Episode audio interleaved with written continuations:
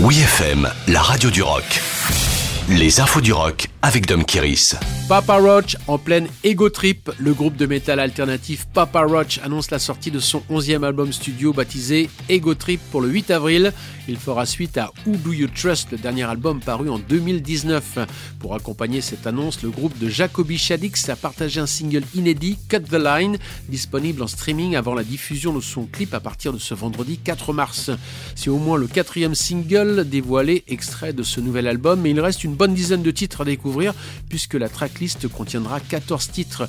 L'heure n'est pas au confort ou à la conformité, mais à l'inspiration et la construction de quelque chose de nouveau, quelque chose de mieux, afin de mieux canaliser quelque chose de plus, a déclaré le chanteur via un communiqué.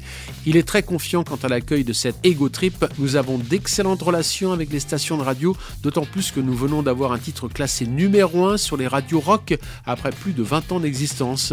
On a bien capté le message. Découvrez le nouveau single Cut the Line sur le site wfm.fr. Le nouvel album de Falls sortira en juin. Le groupe britannique a officiellement annoncé la sortie de son nouvel album baptisé Life is Yours pour le 17 juin.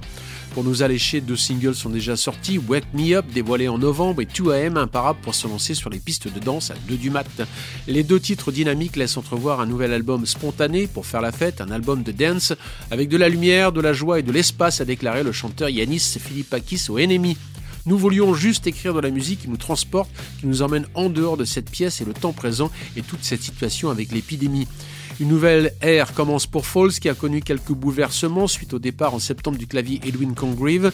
Désormais, le quatuor d'Oxford se retrouve en trio pour donner une suite à Everything Not Said Will Be Lost, album compliqué à suivre puisqu'il est sorti en deux parties en 2018 puis en 2019 plus concis, plus rythmique, plus direct et plus fun. C'est presque un virage à 180 degrés par rapport à la soupe Doom dans laquelle je baignais, a encore expliqué le chanteur leader en pleine confiance.